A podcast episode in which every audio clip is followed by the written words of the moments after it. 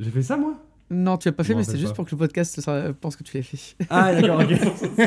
C'est juste pour qu'il soit classé R. Vous, vous verrez que il n'a- ça ne l'a pas trop étonné. T'es là, j'ai fait ça Moi, c'est possible, c'est possible, effectivement. Je ne me rappelle pas, je me rappelle juste pas. non. Euh, Non. C'est quel euh, épisode? Tales épisode de saison 3, C'est épisode 2 saison 3, Ouais, épisode ça- 2, Antoine. C'est ça, ouais.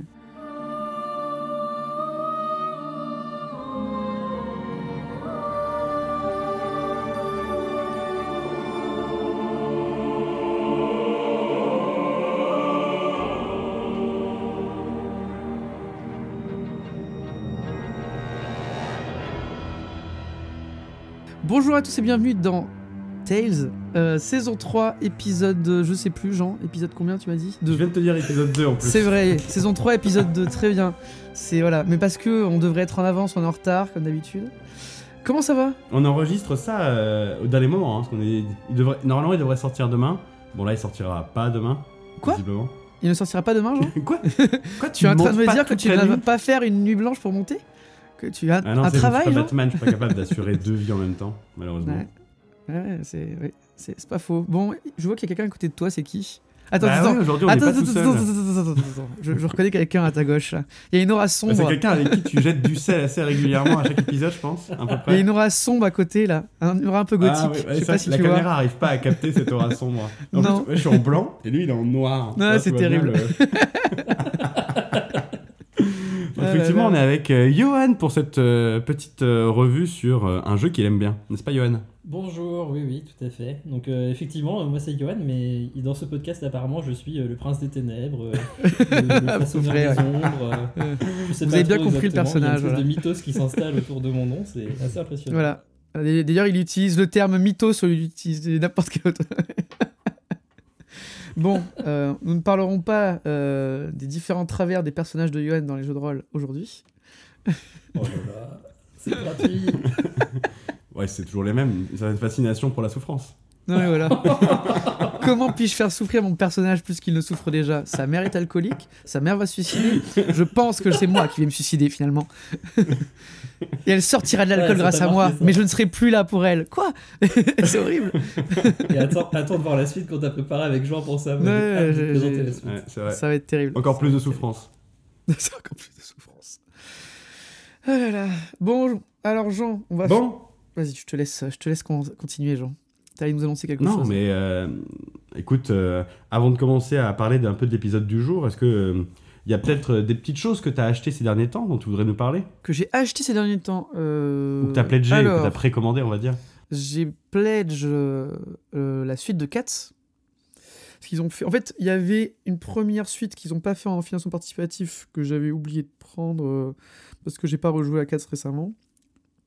Et là, j'ai vu qu'ils ont fait un financement participatif pour une campagne. Et euh, vu que les parties que j'ai fait, ça s'est quand même très bien passé, il y a eu des bons retours, je pense que je vais pledge la campagne pour pourquoi pas. euh, alors, peut-être pas la faire jouer, mais au moins euh, faire le début, ou au moins la lire.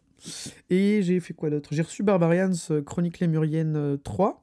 Un peu déçu que ce soit pas une campagne, mais que ce soit des scénarios. Mais bon, après, c'est toujours plaisant d'avoir le suivi de gamme pour Barbarians. Et on a enfin reçu Vaesen.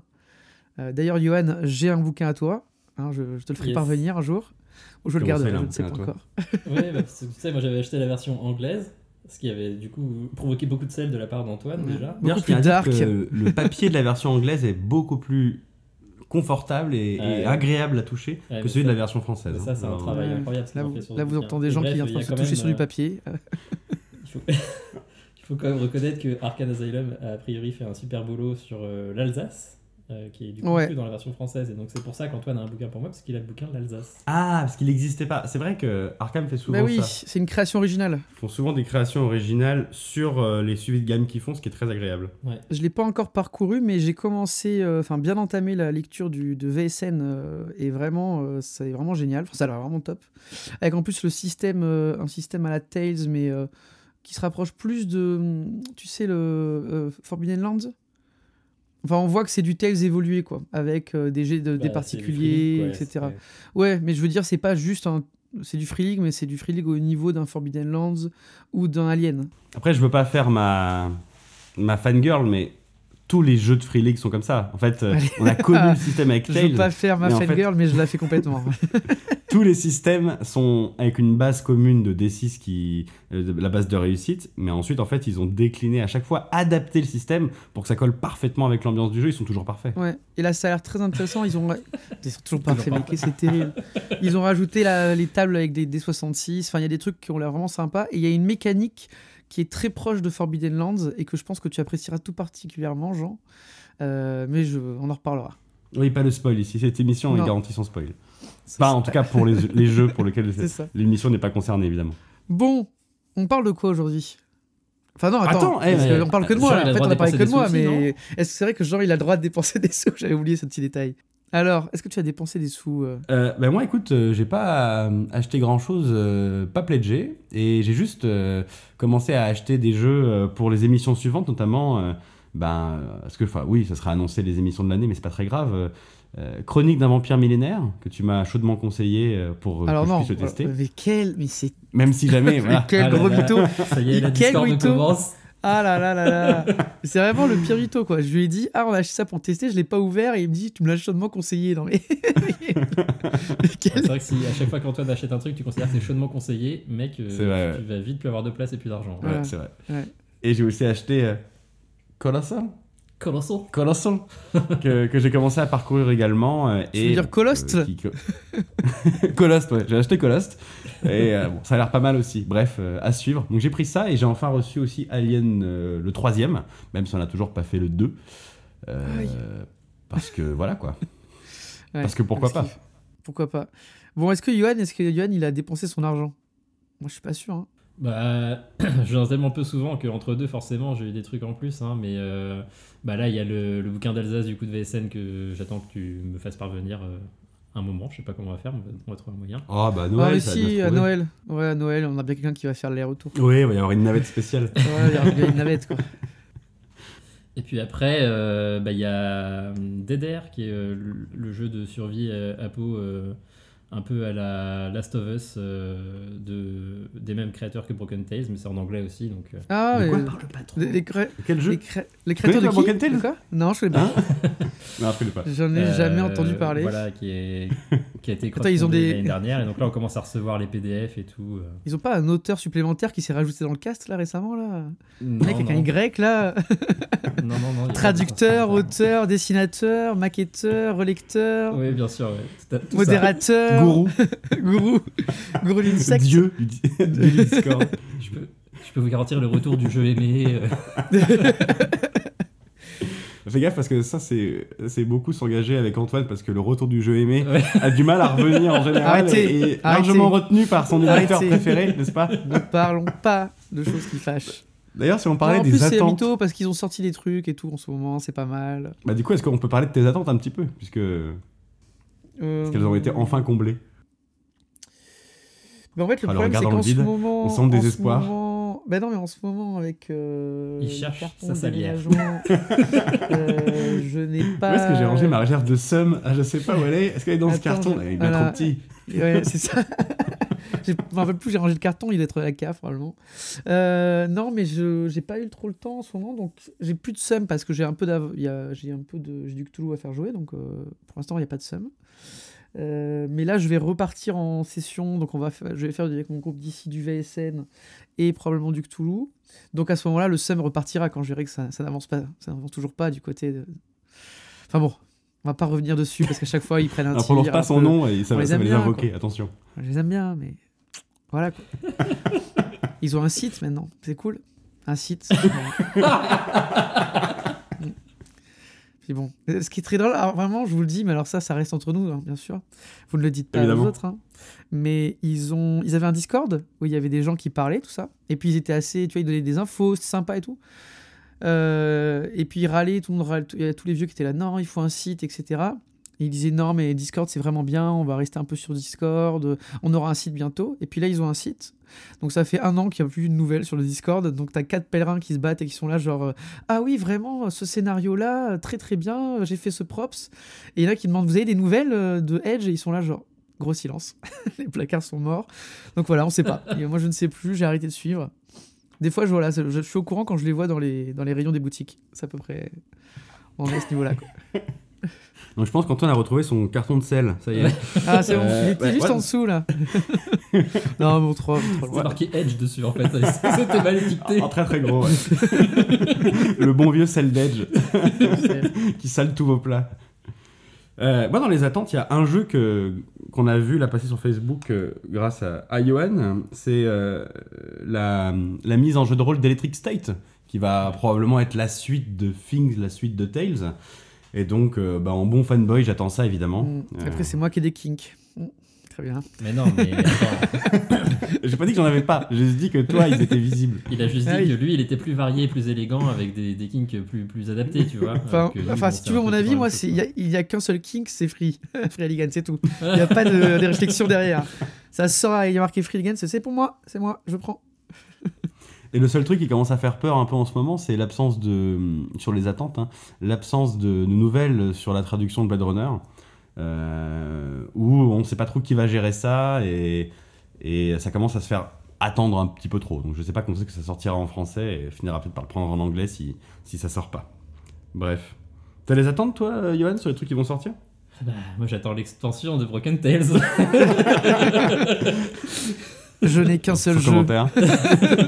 pour les unir tous. Euh, ouais, non, non, euh, j'ai pas. Bah, et puis il y a le, du coup euh, celui qu'on va chroniquer aujourd'hui. Il y a aussi eu la suite qui a été crowdfundée, donc j'attends que ça, ça sorte. Ah, c'est vrai qu'il y a beaucoup de choses qui vont arriver euh, chez toi Ouais. bientôt. Et puis il y a un autre truc que Yohan il attend, c'est pas un jeu de rôle, euh, mais c'est un jeu vidéo. Tu sais, c'est le jeu vidéo dont on ne doit pas prononcer le nom. Je sais pas si tu vois de quoi je parle, Yohan. Ça commence par un. C'est la.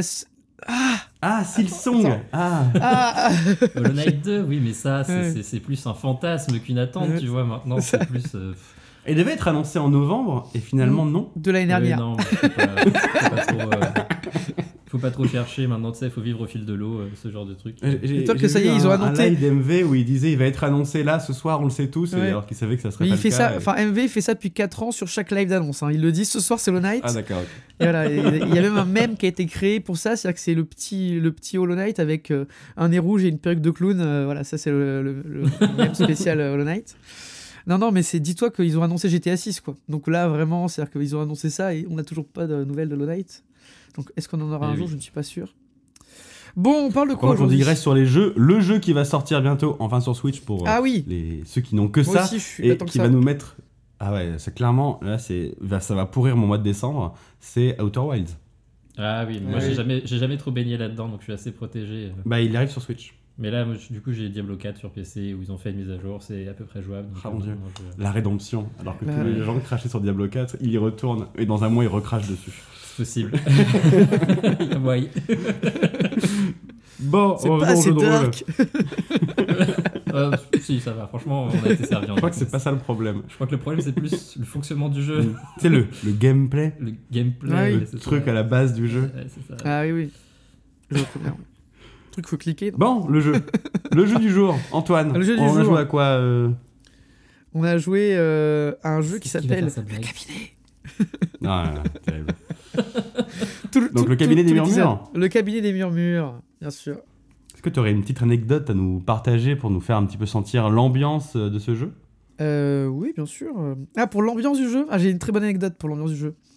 Euh, on a commencé le jeu dans un lac glacé en train de crever et où il fallait essa- essayer de. Enfin, dans une rivière glacée où il fallait s'échapper, on a failli crever. Donc, ça, ça, c'est la première scène du jeu. Voilà, ça commence comme ça. Et après, j'étais là, voir c'est sympa. Et puis, de jour en jour, on s'est rendu compte que. On avait des bouts de membres, en fait, notre corps était fait de bouts de membres différents. Et tous les matins, quand on se réveille, ils se mettent à pourrir. Donc déjà vraiment super ambiance autour de la table, vraiment on était très contents, euh, voilà. Donc euh, ah est-ce que la main va tomber aujourd'hui? Non, euh, comment j'ai fait pour marcher? Voilà et puis avec Yoann qui nous dit, qui nous plaçait des petits enfants apeurés à tous les coins de rue qui voyaient euh, notre, euh, notre monstre horrible qui se déplaçait, donc euh, très sympa. Euh, non mais l'ambiance, l'ambiance du jeu c'était. Est-ce que j'ai une anecdote particulière à, à donner? Je suis pas sûr. Enfin si Ah, j'ai. te raconter la mienne pendant que tu réfléchis si tu veux. Euh, oui, vas-y, parce que la tienne, la tienne, je sais laquelle ça va être et j'ai hâte de l'entendre. Donc, euh, euh, dans le cabinet des murmures, euh, on joue euh, tous des, des esprits qui in- incarnent un corps. On va en reparler juste après. Et, et moi, je jouais euh, l'esprit d'un homme euh, historique, important, millénaire, on pourrait dire. Lucien. Lucien, dit aussi Jules César, euh, qui donc n'avait pas été en contact avec Caesar. le monde dans lequel il était depuis très longtemps, n'était pas très en phase avec son époque. Et euh, donc quand c'est euh, Jules César qui avait euh, possession du corps et qui décidait de ce qui se passait, bah, parfois il pouvait se passer des choses un petit peu bizarres avec certains objets nouveaux du monde. Et donc Jules, moi, première fois que j'ai rencontré une poignée de portes, ça a été assez compliqué, euh, je comprenais pas ce que c'était, donc mon bon MJ a essayé de me décrire dans des mots que je comprenais ce que je voyais, une sorte d'aspérité qui s'échappe d'une cloison mobile, mais quand je ne peux pas tirer ou pousser. J'ai essayé de la manipuler de plusieurs façons différentes sans que ça bouge. Et puis euh, mes, mes autres collègues, mes autres potes qui étaient là en train de vouloir me dire mais, mais Jules, c'est- une poignée, réfléchis. Et sans que ça fonctionne, je comprenais pas, je m'énervais, j'essayais de, de, de mobiliser cet objet pour continuer. Et puis il voulait prendre ma place, je voulais pas. Et donc j'ai poussé, tiré. Et puis à un moment, en manipulant ce truc-là, j'ai fini par enclencher le mécanisme et pouvoir passer la porte. Ça s'est fini comme ça. Ouais, ouais, c'était une magnifique réussite. Ouais, une, euh, un ça. grand moment de jeu de rôle. Un grand moment de drôle. Une- un Je vrai pousse. moment de 10 minutes avec des jets de dés pour ouvrir une porte. Je veux dire, on n'avait encore jamais fait ça. Et voilà, on- je pense que c'est une étape dans le jeu de rôle. Euh, 10 minutes devant une porte pour l'ouvrir finalement pour retrouver rien derrière. Je pense Surtout que c'était pas une porte fermée. alors. Non, C'était juste ça. une poignée de porte. Ça aurait été d'autant plus terrible si elle avait été fermée. Tout ça pour mais je pense ça. que ça nous est enfin arrivé. Tu vois, c'est la première Ouais, fois, ça y est. ça. On a fait le premier cliché du jeu de rôle, on l'a. C'est bon. Non, euh, si j'ai une petite anecdote, c'est bon à raconter. Euh, on était tous très pressés euh, parce qu'il fallait qu'on avance dans, dans notre enquête. Et, euh, et je me suis rendu compte qu'il me manquait quelques points de périspree. On y reviendra pour vous expliquer ce que c'est. Et donc à ce moment, et puis on n'avait pas d'argent. Et donc à ce moment-là, moi, euh, étant joueur invétéré, bien sûr, j'adore le jeu, j'adore les cartes. Euh, et euh, j'ai décidé de monter une, une petite étale pour jouer au bento, donc euh, la, montée, là, les cartes, les trois cartes euh, où il faut trouver la rouge ou la noire. Euh, et j'ai enchaîné les ratages, les échecs critiques, et j'ai finalement dépensé la moitié des points que je voulais récupérer, tout ça pour finalement gagner euh, 10 francs. Bon, nous avons donc pu manger un bol de soupe avec une miche de pain, et on s'est fait poursuivre par les flics, mais sinon tout s'est bien passé. Voilà. Et, et ça, pour vous dire, c'est- c'est-à-dire qu'on était en plein dans le jeu, temps réel, 30 minutes. Hein, voilà. Ouais, c'était long, ouais. voilà. Petite On anecdote. pouvait euh, sentir euh, l'agacement du cabinet pendant que tu jouais. Non, je pas de quoi tu parles. Et toi, Johan, est-ce que tu as une anecdote à nous raconter? Ah bah euh, oui, alors euh, c'est pas exactement une scène, mais euh, sur euh, le, le- le design des personnages un peu quand on a adapté, je pense que qu'il nous manque, il nous manque une joueuse hein, qui était avec vous là, donc euh, on va parler Ouais. un peu de son personnage peut-être. Moi je trouvais ça hyper intéressant parce qu'elle a voulu jouer un, un enfant, Ah, donc euh, on en parlera, mais tous les personnages sont décédés. hein. Et, Yes. Ça commence euh, Très très bien.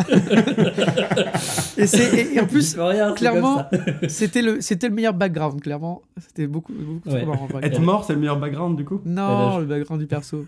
T'es con.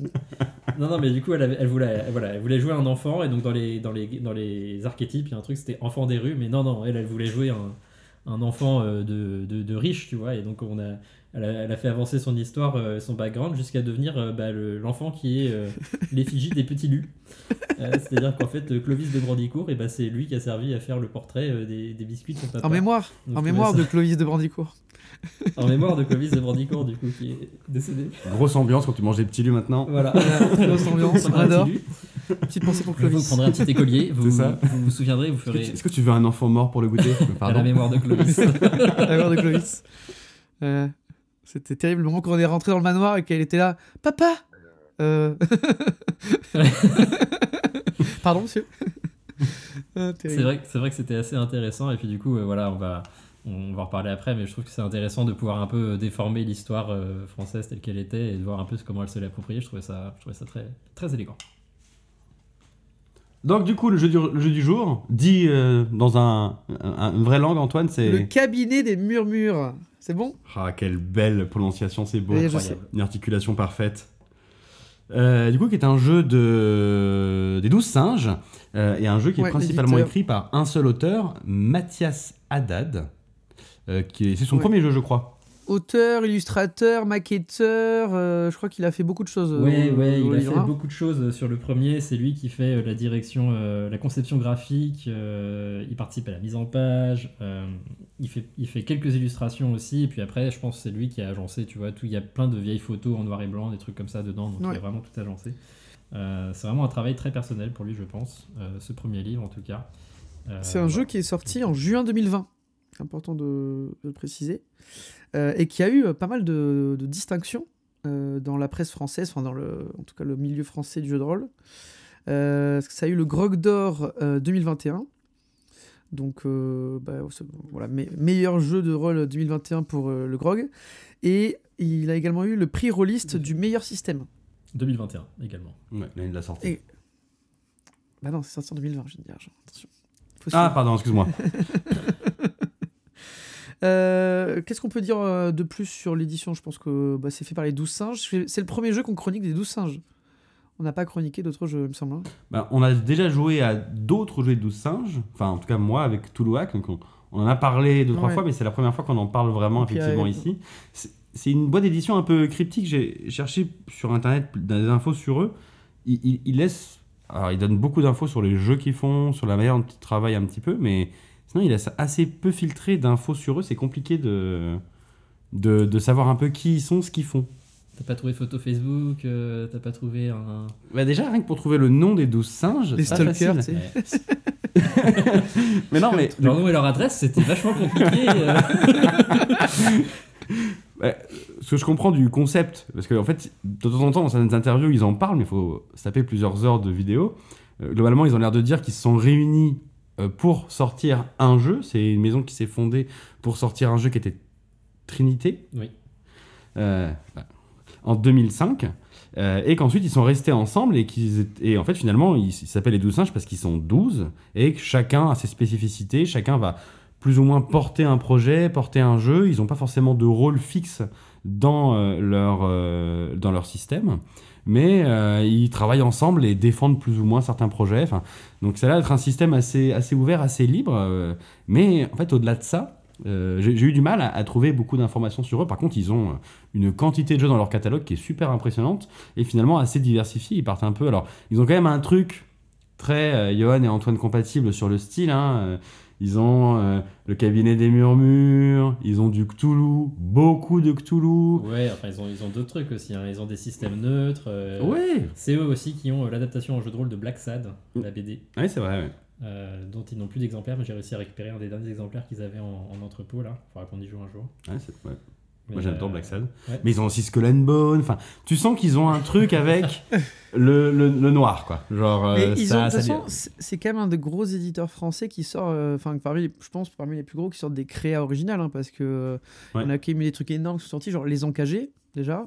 Il y a La Lisière, qui va bientôt, normalement, qui va être livrée, je pense, en 2024. Donc ça, moi, autant dire que j'attends ça avec impatience. Et ça fera probablement l'objet d'un épisode si j'arrive à le faire jouer. Euh, mais ils ont quand même, euh, ouais, ils ont quand même des. Oui, mais je pense que ça peut le faire. Je pense que ça peut le faire. Et euh, enfin, c'est vraiment, hein, ils ont, ils font de la créa française de super qualité, quoi. Enfin, c'est assez impressionnant, donc c'est plutôt plaisant. euh. Ce- Je pense que ça peut le faire, c'est quand Antoine, avant une session, vous dit Ouais, non, franchement, 2-3 sessions de 2 heures, ça passe. Ouais, Et ça, que ouais. 6 heures après, on est toujours au début de la, du premier Moi, acte. j'y peux rien. c'est- Si vous êtes à chaque fois, on vous lance un os euh, la et vous, vous remontez jusqu'à l'origine paléontologique de l'os et vous êtes là. Non, mais attendez, peut-être qu'il faudrait. qu'on- Alors qu'en fait, on n'a pas avancé. Moi, j'y peux rien. Qu'est-ce que là Je vous décris l'environnement et vous, vous êtes là. euh, Je vous dis, alors il y a ce personnage qu'il faut suivre à la troisième rue. Toi, t'es là. Non, moi je tourne à gauche là. Je rentre dans l'établissement et à chaque fois il se passe des trucs. Moi, je suis là, genre mais stop quoi. Je vous rappelle que quand même, quand on a joué Berlin, pour que les deuxième gens- épisode, Comprennent On- ce que vous voulez on dire, je était- pense que ça peut faire. ça peut- vous étiez Non, dans un bar, un bar dansant. voilà. scène qui doit durer 50 minutes, ça a duré 2h30 parce que Johan voulait aller jouer aux fléchettes euh, au bout du- de l'année, quoi. Arrêtons Ah putain. Mais bon, c'est pour ça qu'on aime aussi. Voilà. C'est vrai ça que la dernière fois que j'ai dit en fait. 4 heures, ça a duré, ça a duré 10 heures et on s'est arrêté à 5 heures du matin, épuisé. Mais c'était cool. Oui, oui, c'est tout. On est, on est un groupe de jeux très, dispersé, voilà, on le sait maintenant. Non, mais c'était pour que le je pense que ça peut le faire euh, soit clair pour tout le monde Oui, sur le côté. voilà, non, bon. mais t'inquiète, la lisière, ouais, ça pas, pas de souci. Oui, voilà, c'est juste Bon, il, faut, il faut attendre du on coup, revient au euh, cabinet, les gars. un ou deux ans pour qu'on refasse un séjour, pro- un séjour prolongé où on pourra faire euh, un scénario. Quoi. Probablement la saison 8 de Tales, peut-être. Voilà, peut-être. Bon, alors l'univers, ça vous fait penser à quoi, euh, Cabinet des Murmures Pour que les gens aient euh, une comparaison? Euh, l'univers ou les influences? L'univers euh, tel Enfin, l'univers, quand on dit l'univers, c'est un peu le, ouais, c'est les influences. Enfin, c'est à quels autres univers euh, tu peux rapprocher le jeu? Comme point de comparaison. Bah, tu sais, c'est les, c'est les univers. moi, je pense qu'il y a, il y a un- une petite influence quand même, univers steampunk, les trucs comme ça. Et puis après, c'est les univers un peu maudits, Frankenstein, Dracula, ces trucs-là, ça colle assez bien. Vous, vous aviez parlé de Sherlock, Sherlock de Holmes, Guy Ritchie. voilà. Ah, c'est Ouais. le truc, qui- et en plus il est cité dans le bouquin, Ouais, je crois. ouais. Ok, ça m'a fait penser direct, ce côté poisseux, sale, industriel. Moi j'ai vraiment senti beaucoup, mais en fait que c'était que le scénario. Un côté Ouais. très in- industriel, sale, là, effectivement. euh, tu sens la, ouais, la poisse, c'est poisseux. Très Ouais, moi, poisseux. j'avais noté euh, Les Misérables. Excusez-moi, moi, Ouais. je, donne des, des références un peu plus. Voilà. Euh, Ouais, non, mais c'est un peu le style, c'est euh, Les Misérables, euh, Germinal. Et j'ai noté Jacques Léventreur parce que je trouvais que c'était vraiment. cette Enfin, on pouvait comparer à cette ambiance qu'on imagine victorienne, londonienne, euh, fin 18e, début 19e, euh, poisseuse avec la peur. Enfin, avec ce que dit Guy Ritchie et Sherlock, c'est complètement ça, quoi. Tout à fait. Bah voilà, on est dans ce genre d'ambiance. Donc vous voyez, je comprends pas pourquoi on m'appelle le prince des ténèbres après. Je suis, euh, je suis Je comprends choqué. pas. Ah, je vais jouer un enfant mort. Tu veux jouer un enfant? D'accord, mais il doit être mort. Sinon, un enfant qui a de la joie de vivre, je comprends pas. Euh. C'est- C'est un concept que je ne connais pas. Donc, c'est c'est un jeu qui se passe en, donc, dans une Europe uchronique, c'est ça, euh, Johan? Tout à fait, c'est une Europe uchronique, donc c'est euh, un monde dans lequel, euh, bah, en fait, ça sert à transposer la période victorienne euh, en France, hein, parce que c'est un monde dans lequel euh, Napoléon Ier a, a gagné ses conquêtes, en fait. Et du Ah. coup, euh, l'Europe euh, n'est pas organisée telle qu'on la connaît nous, elle est organisée en différents royaumes. Alors, il y a plusieurs pages d'explications là-dessus, mais en gros, la France reste euh, La France. principale. L'empire principal. La France. La France. Et donc ça s'appelle du coup, ils appellent ça l'Europe des aigles parce qu'en fait c'est que des empires. euh, donc il y a l'empire français, il y a l'empire autrichien. Ouais, Oui, oui. Mais du coup, le- l'empereur actuel, c'est plus Napoléon. C'est Napoléon II et il est vieillissant et bientôt mourant. Yes, tout ce qu'on aime. Un empereur. bon, allez. Euh, Peut-être que ce sera Lucien le prochain empereur. Bah, c'était son objectif. D'ailleurs, est-ce que On Lucien peut euh, nous décrire le jeu? Je pense que ce serait un bon moment pour laisser la place à Lucien. Est-ce que Lucien peut nous faire un Euh, on petit va pitch laisser du la jeu place là? à Lucien. Lucien va lancer une petite musique euh, très douce et il va vous décrire le jeu. Euh, T'as intérêt à me faire un Je suis Lucien Julius César.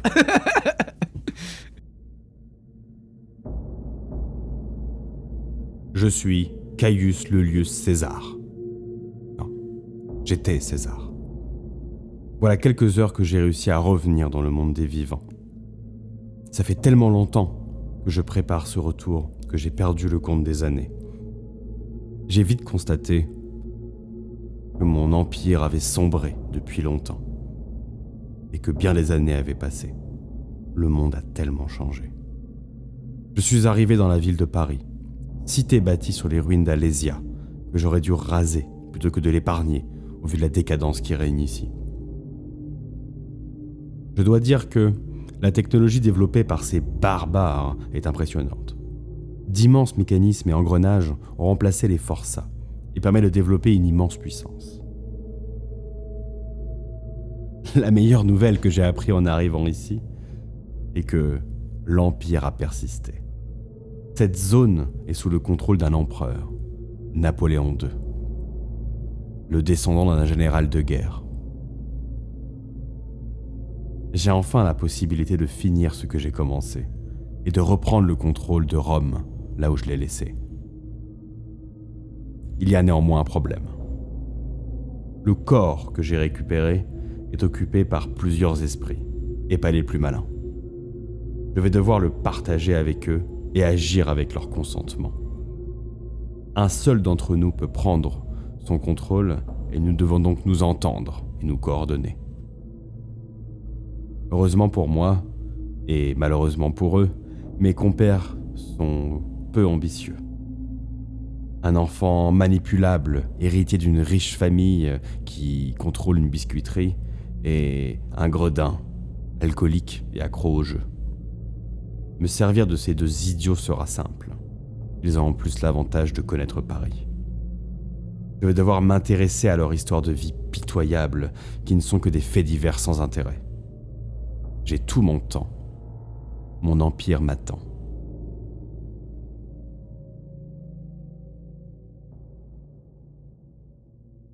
Euh, merci pour euh, cette petite interlude, Lucien. Euh, D'ailleurs, attends, non mais attends, attends une seconde, j'y viens de penser. Ça serait drôle que ce soit l'interlude avec Lucien et le prince des ténèbres. Genre, tu mets Yoann avec un modificateur de voix, c'est genre le prince des ténèbres. Écoutez, on va laisser le drôle. destin en décider. On verra Ouais. Donc, La, la- la- la nécessité de sortir cet épisode, euh, rapidement. oui, ah, rapidement. j'allais dire en temps et en heure avec des petits lapins, euh, C'est vrai que ça va être, on va dire, la, la contrainte principale. Donc merci pour ce petite présentation du jeu, Euh, Lucien, enfin Jules, enfin je ne sais pas.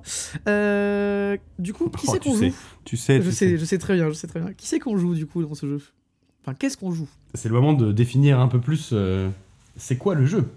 Eh bien, les joueurs jouent des membres d'un cabinet, euh, c'est-à-dire euh, des esprits euh, de personnes euh, décédées à des âges plus ou moins avancés, euh, qui se retrouvent tous projetés dans un même corps, qui est Très, le très corps joyeux. du médium, euh, et qui se retrouvent du coup dans un, un espace euh, fictif qui s'appelle le cabinet, où tous leurs esprits sont assemblés, qui est à l'intérieur du corps du médium. Euh, et de là, euh, les esprits doivent euh, prendre le contrôle chacun leur tour du corps pour progresser, puisque un seul peut contrôler le corps à la fois. Et du coup, la dynamique qui s'installe, c'est bah, ce qu'on appelle le comédien, qui est cette personne qui prend le corps, et puis les murmures, qui sont les autres esprits qui peuvent lui parler pendant qu'il est au contrôle. Mais lui, par contre, s'il leur répond, il doit répondre à voix haute.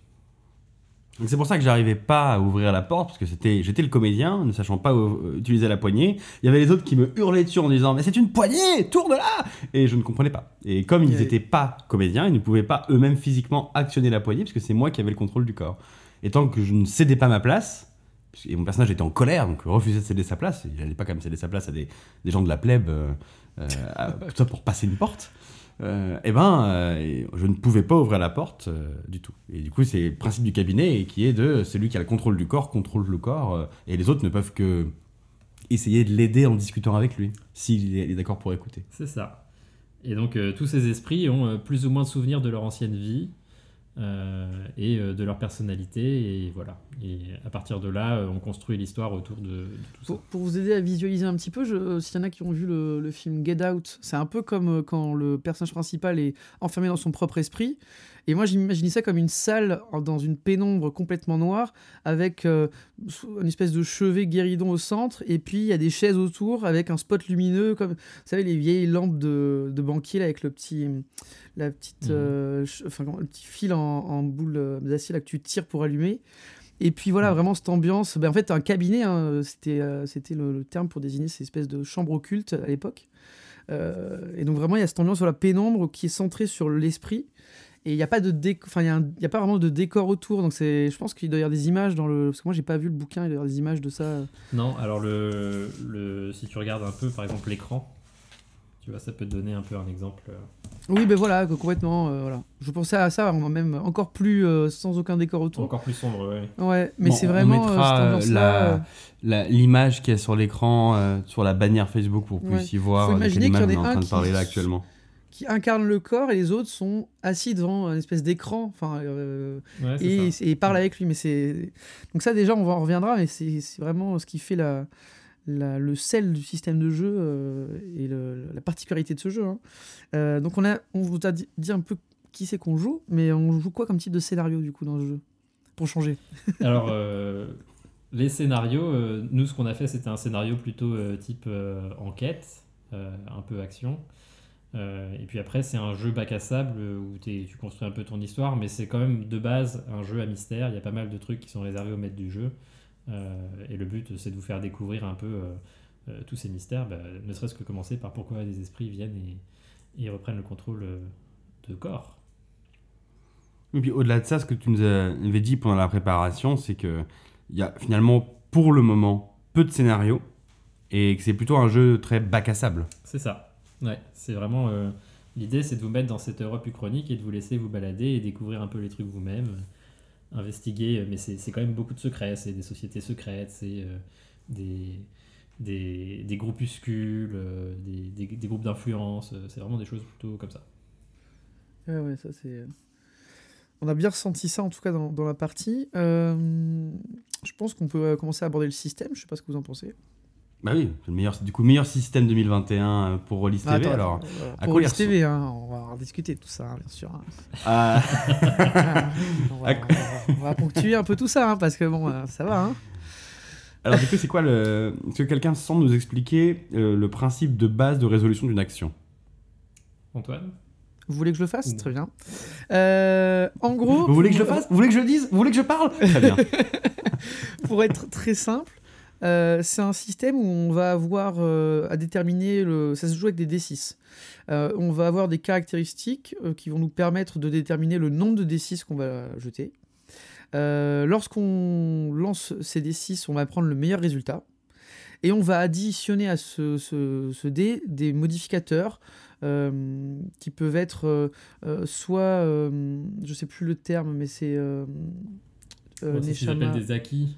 C'est ça, les acquis. Et en plus, on, peut avoir, des- et il y a des capacités spéciales qu'on peut avoir en fonction de notre background qui peuvent nous permettre d'avoir en plus de ça des points supplémentaires. Et il va falloir atteindre un certain niveau de difficulté.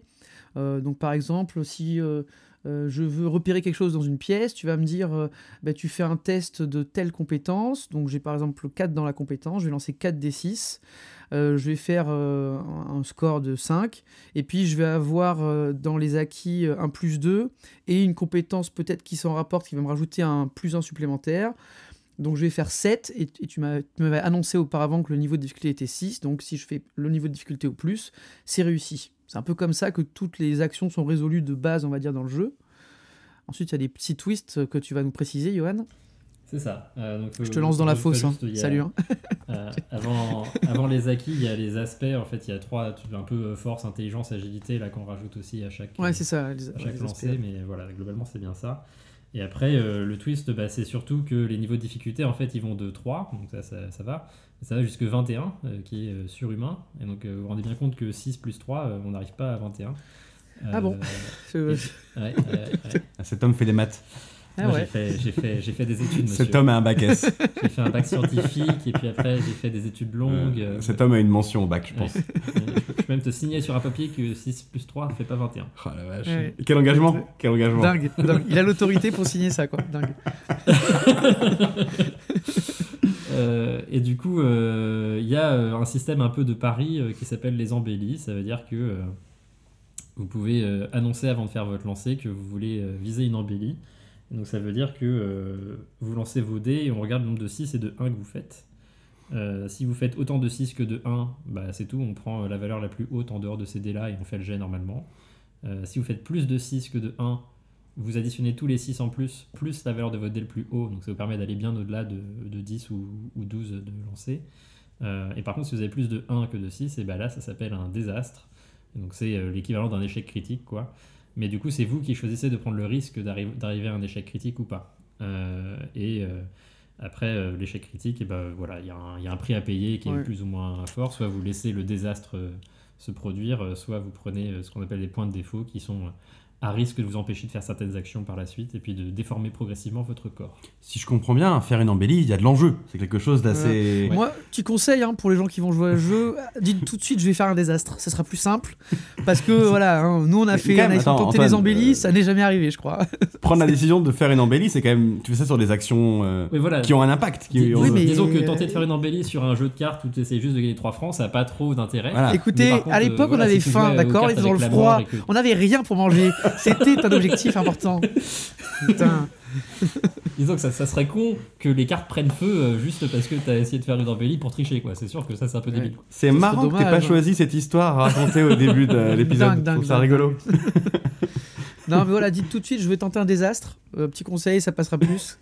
Parce que l'embellie, on la voit jamais. hein. Les 6, c'est toujours, euh, voilà. Oh non, j'ai fait 3-1. Oh non. Oh, c'est terrible. Oui, oh, voilà. oh. Ah, Je tente un désastre pour faire un peu de RP au début de l'épisode. Ok les gars? Allez, c'est parti. Alors, tu Ça, c'est la parlais. strat je- reviens sur la, la discussion. Tu parlais des, des points de défaut. Euh, les points de défaut, je pense que pour que les gens comprennent, il faut qu'on parle de quelque chose qui s'appelle l'arbre de vie, qui est aussi euh, une pièce centrale, enfin centrale. Vous me voyez pas, mais je vais des guillemets euh, sur mon central. Il euh, fait des petits lapins avec les doigts. Voilà. Euh, Qu'est-ce que c'est cet arbre de vie? Et bah du coup c'est un plateau euh, qui est euh, sur la table pendant qu'on joue, sur lequel il y a euh, les différentes sphères de l'arbre de vie. Donc c'est inspiré, c'est inspiré de la mythologie juive, si je dis pas de bêtises. Il y a tout un tout un laïus de- dessus dans le bouquin dont j'ai plus tous les détails. S'il dit des bêtises, c'est lui qu'il faut, faut voir avec. Johan. hein. Moi, je suis pas. Voilà. S'il dit, des- dit des bêtises, c'est Johan qui dit des bêtises. c'est la, la voilà, c'est le terme que je cherchais, c'est que c'est inspiré de la Kabbale, de la tradition de la Ah, Kabbale oui. juive. Ah oui. Euh, et euh, donc euh, ces sphères correspondent à des, énergies différentes qui correspondent à des, aspects de roleplay différents que vous pouvez avoir. Et donc en fait, chaque esprit a un jeton, il se positionne sur l'arbre de vie comme il le souhaite, sur les différentes sphères. Et ces sphères correspondent à, bah, à vos scores de compétences dont tu parlais tout à l'heure, le nombre de dés qu'on jette. Et du coup, quand on tente de faire une embellie, bah, on investit la sphère qu'on veut utiliser. Et si on rate, on prend un point de défaut dans cette sphère-là. Donc ça veut dire que si on prend un exemple, attends, je ressors l'arbre de vie, mais si je veux faire un jet sur. Ah, je vais peut-être le marquer. J'arriverai à couper. Sur Nefesh, on va dire. Non, jet d'autorité. Un jet d'autorité, ouais, par exemple. Ouais, ça, tu connaissais bien Autorité. l'autorité, euh, Lucien. Ouais, ouais, autorité, intellect, euh, Voilà. Domination mentale. euh. Voilà. Si je fais un, un- une embellie, si j'essaie de faire une embellie sur l'autorité et que j'y arrive pas, je vais prendre un point en défaut et le défaut, je crois que c'est tyrannie ou un truc comme ça. Et donc euh, il va arriver un moment où ton score de défaut risque d'être aussi fort que ton score euh, de, d'aspect, de, de cet aspect d'autorité. Et dans ce cas-là, bah, tu n'es plus autoritaire, tu deviens tyrannique et donc tu dois jouer ton roleplay euh, différemment et ça empêche aussi tous tes collègues esprits euh, de venir dans cette sphère-là. En gros, je sais pas si vous l'avez dit, mais arrêtez-moi si c'est le cas. On a sur notre fiche perso des caractéristiques, euh, courage, intellect, etc., avec des, une, un, nombre, euh, une valeur par caractéristique. Et en fait, sur l'arbre de vie, chaque sphère euh, est, euh, est euh, liée à une de ces caractéristiques. Et donc, si jamais votre nombre de points de défaut sur cette caractéristique, voilà la fiche de personnage, euh, devient supérieur à celle de votre carac, ou égal, supérieur ou égal, Supérieur ou égal. et bien à ce moment-là, vous corrompez cette sphère, et donc il n'y a plus que vous qui allez pouvoir l'utiliser lors de, pour faire des embellies dessus, ce qui peut être gênant. Et, et en plus de ça, vous allez être contraint par le gameplay, euh, par le roleplay, puisque vous allez devoir jouer la scène lorsque vous êtes sur cette case euh, avec votre défaut. Donc euh, si euh, vous étiez sur la sphère de l'autorité, bah, vous allez devoir être intolérant, ce qui n'est pas difficile quand on joue Jules César. hein. Je, je pense Ouais. que j'étais corrompu à ce niveau-là. déjà assez Ah, corrompu. j'étais déjà Je pense fortement que t'es corrompu. déjà très corrompu de base. Hein. Ouais, que je vois là, les, je vois les défauts froideur, intolérance et orgueil. C'est bon, j'étais ouais. J'étais j'étais déjà moi là. j'étais full corrompu. Moi, ça change rien. C'est marrant, il y a avidité aussi pour toi, genre, pour toi Antoine. Ah oui ouais. Bon, Tiens, allez pour 10 francs de plus s'il vous plaît. Et si je tentais une embellie? Ah, Pardon, hein, un désastre. Donc cet arbre de vie, il est, il est censé être au, au centre de la table et les gens euh, déplacent leurs jetons selon ce qu'ils veulent faire, selon le, le genre de roleplay qu'ils veulent avoir. Euh, Et donc s'il y, a, euh, bah, s'il y a par exemple 4 ou 5 joueurs, bah, ça peut euh, être un peu euh, surpeuplé parce que deux esprits peuvent pas être sur la même sphère en même temps, donc peut y avoir des problèmes euh, euh, d'organisation là-dessus, puisque notamment aussi pour utiliser la magie, dont on n'a pas parlé, mais si on doit utiliser de la magie, on doit aussi être sur la sphère qui correspond. Donc deux esprits peuvent pas utiliser le même genre de magie en même temps. Donc voilà, il y a des, il y a des, des subtilités, mais c'est vrai que nous, on n'a pas trop eu ce problème euh, en jeu. C'est pour ça qu'Antoine utilise des guillemets quand il parle de, de pièces centrales du jeu. C'est parce que finalement, nous, on n'a pas trop eu d'interaction avec ce, ce, ce plateau. Ouais, c'est Ouais. vrai, assez peu, ouais, mais peut-être faut jouer plus longtemps pour en trouver. Bah, parce qu'on n'a pas eu, il n'y a pas eu de corruption. Quoi. Bah, Oui, non, puis, ouais, c'est censé censé te guider un peu dans ton, dans ton roleplay euh, et te forcer. Voilà, donc, mais ça, c'est vrai qu'on on s'en est pas trop servi. Euh, Il y a hum, peut-être une autre notion qu'on peut aborder qui est celle de périsprit, qui est assez importante. C'est un peu les points de ressources, enfin les points de. Je sais pas comment trop Bah, on ça, pourrait les. Ouais, ça, Bah, c'est une sorte de mana. c'est- ça- c'est censé constituer un peu euh, l'essence de l'esprit, quoi. Donc, euh, c'est-à-dire quand il est au maximum de périsprit, il est pleinement là, et puis quand il tombe à zéro, bah, il est complètement dissipé. Donc, euh, ils disent dans le bouquin que l'aspect dans le cabinet, il devient de plus en plus effacé au fur et à mesure que vous dépensez votre périsprit. Euh, et ça sert un peu à tout. Ça permet d'augmenter les jets, ça permet d'invoquer des objets aussi dans votre main, parce qu'il y a les histoires d'objets fétiches. hein. Chaque personnage a entre 2 et 4 objets qui sont présents dans le, dans le cabinet et qui peut, que du coup le comédien peut manifester euh, en dépensant du périsprit. Euh, et ça sert à lancer euh, les pouvoirs magiques également. Exactement, c'est-à-dire qu'on a pas, on a chacun, enfin on y reviendra peut-être, on a chacun des, pouvoirs, des capacités un peu surnaturelles et qui nécessitent d'utiliser des points de, péri- de périsprit pour les utiliser. Ça peut être aussi utilisé en tant que une sorte de point de destin, c'est-à-dire on peut rajouter un nombre de réussites euh, en dépensant le nombre de points de périsprit pour euh, réussir un, un jet. Euh, et voilà, et en fait ça se dépense, il y a une gestion, ça se dépense tout au long de la partie, et on a tous une routine qui, lorsqu'elle est jouée dans la partie, nous permet de regagner ses points. Par exemple, pour Lucien, c'était lire ce fameux livre, La guerre des Gaules, Évidemment. Par un grand auteur, évidemment. Euh, voilà, moi j'adorais Le seul euh, auteur, d'ailleurs. jeu. Le seul auteur, c'est ça. La base de l'Empire. Ouais, la base de l'Empire. Donc, C'est- euh, C'était terrible quand même quand j'ai dû annoncer à Lucien que l'Empire romain avait pas trop duré dans cette version de. Mais est-ce que l'Empire n'a pas que toujours duré Et finalement, est-ce que c'est pas juste une continuité? Est-ce que l'Empire Ouais, français n'est pas juste que la suite de l'Empire romain? Est-ce qu'il n'y a pas un côté finalement C'est toujours l'Empire romain, c'est juste qu'il s'appelle autrement? Ouais, continue de te Et, dire ça. ouais. et César est le premier des empereurs. Ah, Je pense que c'est comme ça que. On devrait l'appeler César 18 euh, Napoléon II. Euh, Il y a Et aussi César un autre reviendra. système dont tu, dont tu voulais nous parler, Johan, c'est le, les souvenirs. Souvenirs euh, qui sont assez importants hein, pour les scénarios. Ouais, alors ça c'est plus dans le effectivement dans les, les outils un peu de, de narration qui sont dans le jeu. Et c'est un outil que je trouve assez élégant.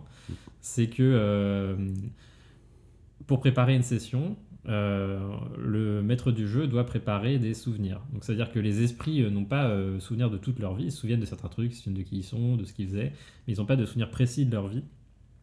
Et euh, les souvenirs, ce sont des, des scènes euh, écrites euh, qu'on prépare à l'avance et qu'on donne aux esprits au fur et à mesure du jeu, qui leur donnent des idées bah, qui peuvent relier par exemple leur ancienne vie aux événements actuels, ou leur donner des éléments un peu sur les gens qu'ils connaissaient, ou les choses comme ça, et qui permettent de les immerger un peu dans leur ancienne vie et de faire progresser la narration. Donc dans le scénario qu'on a joué, il y avait quelques, quelques souvenirs qui étaient déjà préparés, qui étaient propres au scénario. Et puis après, bah, moi j'ai eu du coup euh, j'ai eu la, chouette, euh, la chouette option de pouvoir vous créer des souvenirs en plus pour pouvoir euh, bah, donner un peu de background, un peu d'ambiance. donc je trouve que c'est un bon outil d'immersion et puis c'est un bon moteur du coup aussi pour la narration pour faire avancer parce que parfois quand vous savez pas trop où aller, bah, le souvenir il peut aller peut vous orienter vers, vers la suite. Parce que je sais pas si on peut spoiler un peu le, le scénar qu'on était en train de, de jouer. Bah, Pas pas, trop, trop. parce que c'est le scénar de c'est le scénar du bouquin donc euh, si, si les gens veulent découvrir le jeu euh, D'accord, très bien. Parce que du coup, si on va plus non. loin dans les souvenirs, Ouais. ça spoil énormément. euh, bah, ça fait- voilà, donc euh, c'est juste pour. euh, donc, du coup, je, je me tais, vous, vous- vous n'en saurez rien. Et euh, donc ça, ok, c'est pour les souvenirs. Et on... la création de perso, ça se passe comment, Johan? Enfin, il y a des petits, je crois qu'il y a des petits éléments de la création de perso qui sont assez importants.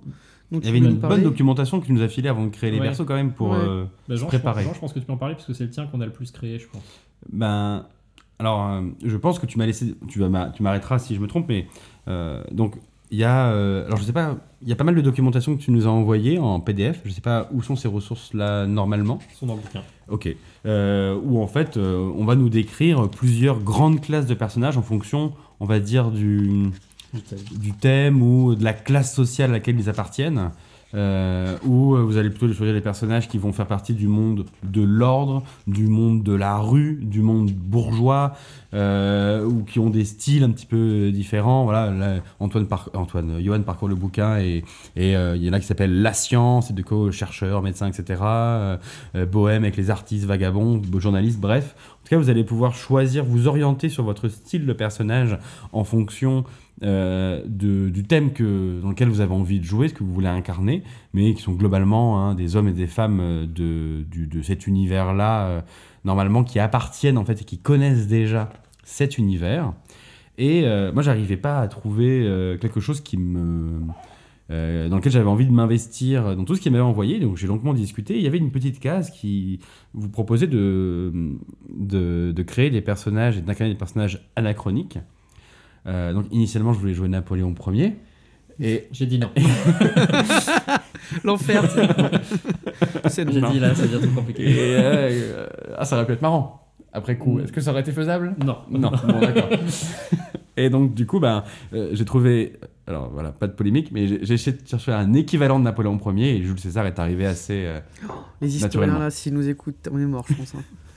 on va se faire. ouais, dans le genre personnage euh, avec une représentation un petit peu toute puissante, orgueilleuse, haïe par tout le monde, et en même temps un peu géniale. Bon, Voilà, et puis Très après, du coup, la, la création, la création de personnages. euh, bon, après, moi, j'ai un abord très narratif, donc on a beaucoup discuté euh, d'abord sur le personnage en lui-même. Puis après, bah, c'est euh, un nombre de points à répartir dans les différentes caractéristiques, euh, des acquis, c'est-à-dire des trucs dans lesquels vous êtes particulièrement bon euh, à définir. Euh, et puis, euh, le dernier outil narratif qui est quand même euh, très bon et dont on n'a pas parlé, c'est euh, les contacts et les némésis. Eh oui. C'est-à-dire que tous les personnages ont au moins un contact, ça veut dire un personnage qui est présent dans l'univers actuel euh, et qui euh, agira de façon bénévolente lorsque vous êtes le comédien en présence de cette personne, même si vous ne le reconnaissez pas forcément parce que vous n'êtes pas dans votre corps. D'où l'intérêt d'être quelqu'un qui fait partie de cette époque. D'où l'intérêt d'être quelqu'un qui fait partie de cette époque, mais on a réussi à bien le translater pour toi aussi. Ah oui, oui, ça a très bien marché. Et puis, euh, les, quand vous créez le personnage, vous avez la possibilité de demander plus de contacts, et pour chaque contact que vous demandez, vous récoltez un Némésis. Donc, Non, moi, ça ira. Avec ce Euh, sale oui, chien de Léon Louis Leroy. Euh, Bâtard c'est hein. Euh, Il m'a volé ma femme, mon chien, mon appartement. C'est-à-dire que eux, ils font tout pour vous pourrir la vie. Donc, euh, quand vous êtes comédien et que vous interagissez avec eux, ça ne se passe pas bien. Euh, et donc, ça permet un peu de peupler le monde. euh, parce que c'est un, monde, un monde ouvert, on l'a déjà dit, c'est un bac à sable, et ça permet de mettre des points repères euh, pour chaque joueur qui permettent d'interagir plus facilement avec l'univers que si c'était juste un truc très ouvert. C'est pour que ça génère un. son, Les mondes ouverts ont tous ça, une espèce de génération un peu autonome de, de péripéties. Oui. Euh, Il y avait ça euh, dans euh, Rêve du Dragon, il y avait aussi un petit peu ça dans. euh, euh, J'ai un trou. Euh, Ah, je te laisse dedans. Arrête. Free, Free League, euh, Monde ouvert, Heroic Ah, Fantasy Noir. Euh, oui, Cerdano, tu veux dire? Mais non, pas du Ah tout. non, Forbidden Lands. Euh, bref, Lands, merci. Euh, trou un de AVC, je fais un AVC. ouais. Euh, et là, il y a- il y, a toujours ce genre de système qui te permet un peu de, de- de générer de façon aléatoire des choses. Et donc, du coup, les interactions vont faire des choses. C'est ce qui s'est passé. Léon Louis, il avait pas l'air si méchant. Ouais. Mais quand c'était Antoine Ouais, qui était euh, le comédien, enfin, pardon. euh, Tu- il est pas si méchant. euh, Enfin, on, va le tuer. euh, ton personnage et tout, avait pas l'air euh, si pur que ça non plus, hein, très honnêtement. Très pur. Extrêmement pur. très, très, très, très, très, pur. C'est voilà. hein, Non mais bon, c'est tout, voilà. Le personnage d'Antoine étant décédé, euh, Léon-Louis Leroy allait pas laisser son appartement euh, partir à la dérive. C'est il compréhensible. d'habiter dedans, c'est tout. C'est euh, tout à fait compréhensible. On aurait tous fait pareil ici. La crise du logement, tu sais, c'est Paris, c'est compliqué, euh, voilà.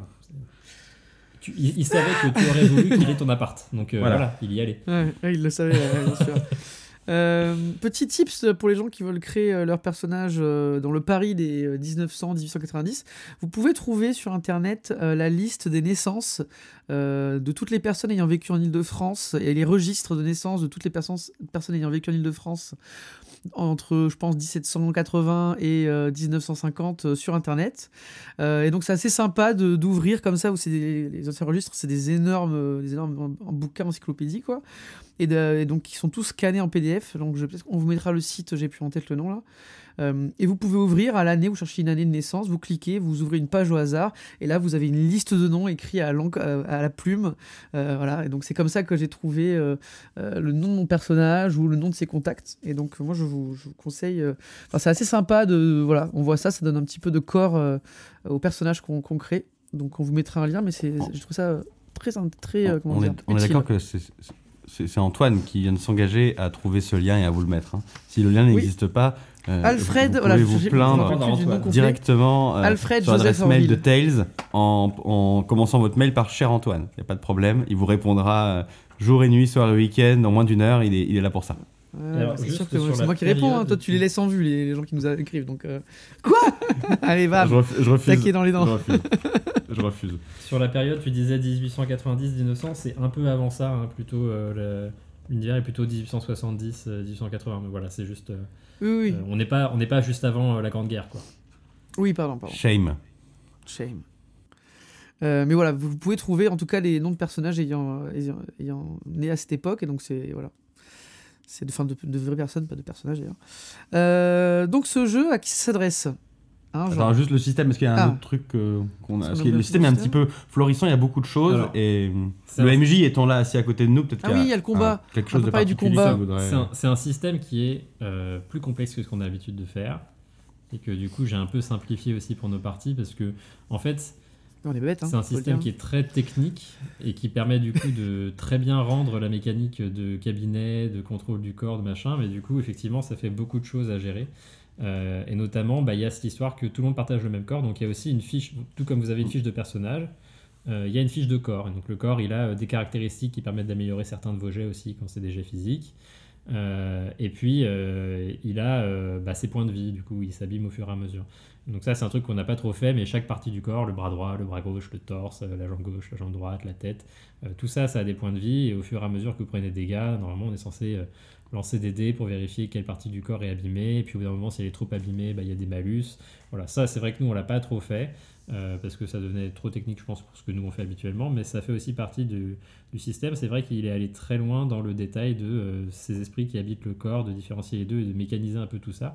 C'est très harmonieux quand on le lit, mais euh, voilà, pour nous, c'était peut-être un peu trop, un peu trop touffu euh, pour ce qu'on faisait. Bah, après, c'est toi qui as géré en fait le corps. Nous, on n'avait pas accès à la fiche de corps, et c'est toi qui nous disais, euh, bah, euh, vous, euh, vous perdez un point de vie ou des choses comme ça. On gérait pas du tout en fait la partie physique de notre personnage. euh. C'est ça. En théorie, vous êtes censé avoir votre fiche de corps et elle est censée être partagée pour vous. Là, moi, j'ai fait le choix de la garder parce que je trouvais ça trop complexe et du coup, c'est moi qui la gérais de mon côté.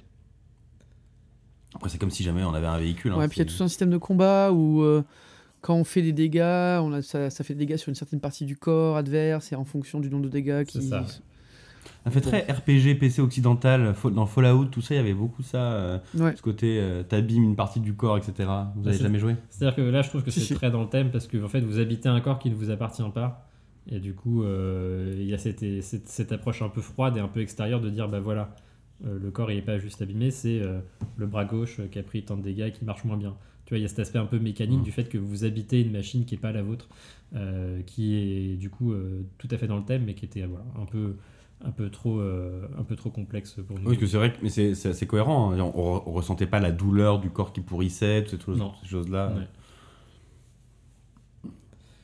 Voilà, Il se passe quoi si on, notre corps meurt? Bah ça dépend du scénario. D'accord. Mais mécaniquement, le cabinet, il se déconstitue, il se reconstitue ailleurs Ou alors les, esprits partent et peuvent euh, partir dans un autre cabinet? Ça dépend euh, de l'histoire que tu veux raconter, ça dépend si les joueurs veulent reprendre le per- leur personnage. Tu peux imaginer qu'il y en a une partie qui se retrouve projetée dans un autre cabinet et qu'il y en a une partie Alors, qui je- ne reviennent pas. Je repose la question. Qu'est-ce qui se serait passé si notre corps était mort pendant les sessions qu'on a fait? Bah c'était fini. C'était fini, ok. Ouais. Voilà. Allez, ciao. Merci d'avoir joué. On se serait noyé euh, première scène. fini. On se serait noyé première scène. Ben voilà, c'était sympa. hein, 40 minutes de jeu. Sympa, on a adoré. Non mais après, vous n'avez pas été au bord de la mort. euh, Non, non, non, Non, c'est évidemment, vrai. hein. Non, non, non. Mais euh, en théorie, c'est fini. En pratique, euh, je vous aurais réinvoqué dans un autre cadavre recousu, mais du coup, ça aurait pas été vos parties de corps, donc ça aurait été moins drôle. Oui, c'est vrai. Je mettrais une musique dramatique sur si ce serait fini. Non, non, Non. non, non, non. Bon, du coup, euh, c'est bon, maintenant on peut demander à qui ça s'adresse.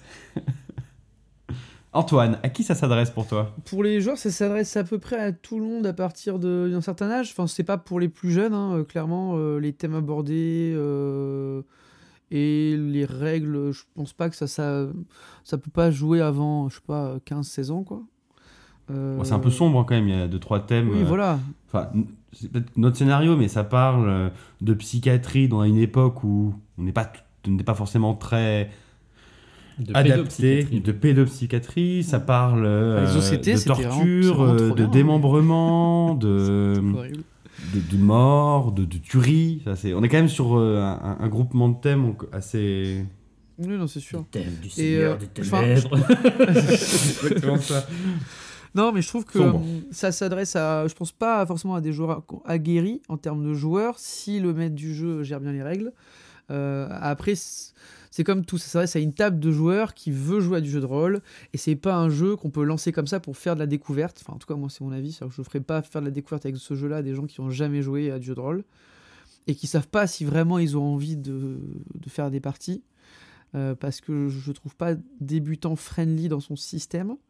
Euh, Enfin, plutôt, euh, il demande une attention importante. C'est ça, c'est pas vraiment une histoire de débutant, c'est plutôt qu'il faut, faut être, faut faire attention et il faut être concentré sur la table durant la partie, sinon euh, tu t'en sors pas. Quoi. Ah, C'est vrai que ça, ça, on, en, on en a pas trop parlé, mais sur Ouais. l'attention, en fait, il n'y a pas de hors roleplay.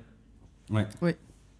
Parce qu'en fait, quand les, quand les murmures discutent entre eux, ils discutent dans le cabinet, et quand le comédien essaye de leur répondre, bah, ils parlent dans la scène, et du coup, les, les personnages qui sont autour l'entendent parler et réagissent. Et du coup, c'est vrai que Ouais. ça veut dire que tu sors jamais vraiment du jeu, quoi. Après, c'est le concept incroyable du jeu. Le côté, la HRP n'existe pas. Le HRP, Ouais. c'est les voix dans la tête du comédien. Enfin, Ouais, c'est ça. donc, euh, ça, c'est le point incroyable. Même le système de jeu, je veux dire, c'est pas c'est le système de jeu qui nécessite de, enfin, comme on en a déjà parlé plusieurs fois, hein, de d'additionner euh, la caractéristique, enfin le jet de dés avec des caractéristiques caractéristiques des modificateurs qui sont sur la fiche, ça demande aux joueurs, même si ça a l'air tout bête, d'avoir une attention importante et de co- se concentrer sur le jeu et sur ses- leurs fiches. Donc c'est pour Bah, ça tu que peux pas juste jeter tes dés et Non, voir le résultat. Il y a un côté. euh, C'est pas Ah, un jeu c'est que tu peux machin sortir plus comme truc, ça à euh. des gens qui ont jamais joué et qui veulent découvrir et où tu leur as promis que c'était très simple. Non, c'est pas vrai. Euh, non, et c'est par pas contre, un ça, jeu très simple, c'est vrai. et ça peut s'adresser par contre à même des joueurs très expérimentés parce que je trouve que le système de cabinet, on en reviendra, mais enfin dans, dans la vie, mais ça fait vraiment tout le sel du jeu, comme tu disais, Jean. hein. donc euh, pour moi, voilà, ça s'adresse à il n'y a pas de limite, il faut juste euh, savoir à qui on propose et, qui, et pas, pour les pour, pas pour les plus jeunes. Il y a ce côté un peu aborde des thèmes potentiellement euh, Ouais. trigger pour certaines personnes.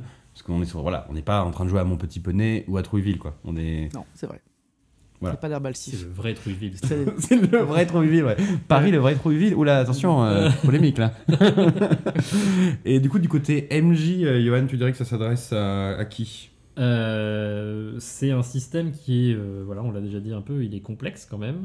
Euh, ça demande un investissement initial pour faire tourner le jeu. Moi, le bouquin, je l'ai lu euh, deux fois, je pense, sur la partie des règles, et puis j'y revenais régulièrement euh, pendant, la, pendant la partie. Euh, et euh, ça s'adresse aux MJ qui aiment bien lire. C'est-à-dire que le bouquin, il présente l'univers de façon extrêmement détaillée. Mathias Haddad, il a fait un énorme travail euh, d'adaptation de son univers uchronique aux vérités historiques, aux trucs comme ça. Et du coup, tout l'univers, il est extrêmement détaillé. Il y a beaucoup d'infos de géographie, histoire, géopolitique, plein de personnalités, plein de sociétés, plein de trucs. Donc il y a vraiment tout un univers dedans qu'on peut lire euh, juste pour le fun de le lire. Et euh, après, par contre, il faut du coup être capable de l'orchestrer parce que bah, actuellement, c'est ce qu'on disait, il n'y a pas beaucoup de scénarios qui existent pour le jeu. Donc euh, il faut être capable de se l'approprier et l'orchestrer. Donc il y en a qui vont trouver que c'est peut-être trop détaillé euh, pour, euh, pour se l'approprier correctement, mais moi je trouve qu'au contraire, il est vraiment euh, euh, plein de bonnes idées et du coup plein de choses à exploiter derrière. Après, c'est toujours pareil avec les bacs à sable. euh, En fait, il y a l'investissement initial du MJ qui est majeur, hein, puisque pour pouvoir faire jouer un truc cohérent, il faut en savoir beaucoup plus que les autres pour Ouais. pouvoir anticiper tout ce qui va se passer. Vu que là, tu avais un scénario, mais tu avais quand même de base, c'est un bac à sable. Donc, c'est, c'est- je trouve que les bacs à sable sont toujours, en termes de difficulté d'abord pour le MJ, un, Un peu, peu au-dessus. au-dessus. ouais. Mm. Parce que tu vois, Tales, euh, tu peux prendre un scénar, euh, ne rien connaître du monde et faire le scénar tout court. Toulouse, c'est pareil, il y a un côté, tu prends le scénario, tu joues et il n'y a pas de souci. Quand tu vas sur un jeu comme ça, ben, il faut, faut s'investir beaucoup pour Ouais. faire ta première partie. Le coût d'entrée en termes de charge de travail pour le MJ, il est important. Ah, Tu vois, il y a la préparation parce qu'il y a les contacts, il y a les souvenirs, euh, il y a les némésis, donc il y a, il y a des trucs à préparer en, en amont qui sont, euh, euh, qui sont un peu chronophages, mais qui valent le coup. Je pense qu'on s'est bien amusé quand même avec tout ce qu'on tout ce qu'on avait Mm. fait. Donc, mais euh, voilà, faut, faut, faut soit un, MJ qui ait, effectivement envie de faire un peu d'investissement, et du coup, ça rejoint un peu l'idée d'Antoine que c'est pas un jeu que tu vas lancer sur la table comme ça une fois euh, en initiation, c'est un jeu qui s'oriente plutôt euh, vers des joueurs qui ont l'intention de faire plusieurs parties, de répéter un peu l'expérience et qui sont intéressés bah, par l'idée de, participer à un seul corps.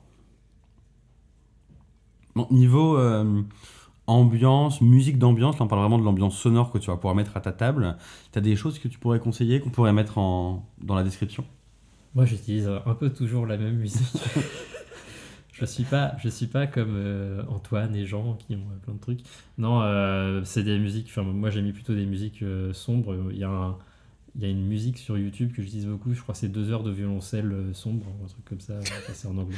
Vous avez pas la sur les playlist ténèbres Spotify, On euh, euh, Dark Jazz Genre, euh, Et alors, moi, je commence pas, toujours par la même musique là. moi, pas trop j'ai pas trop mis l'ambiance jazz. Ah, pas trop mis l'ambiance jazz, je trouve que ça colle peut-être un peu moins parce que c'est un peu plus, Ouais. un peu plus vieux euh, dans, le- dans la période.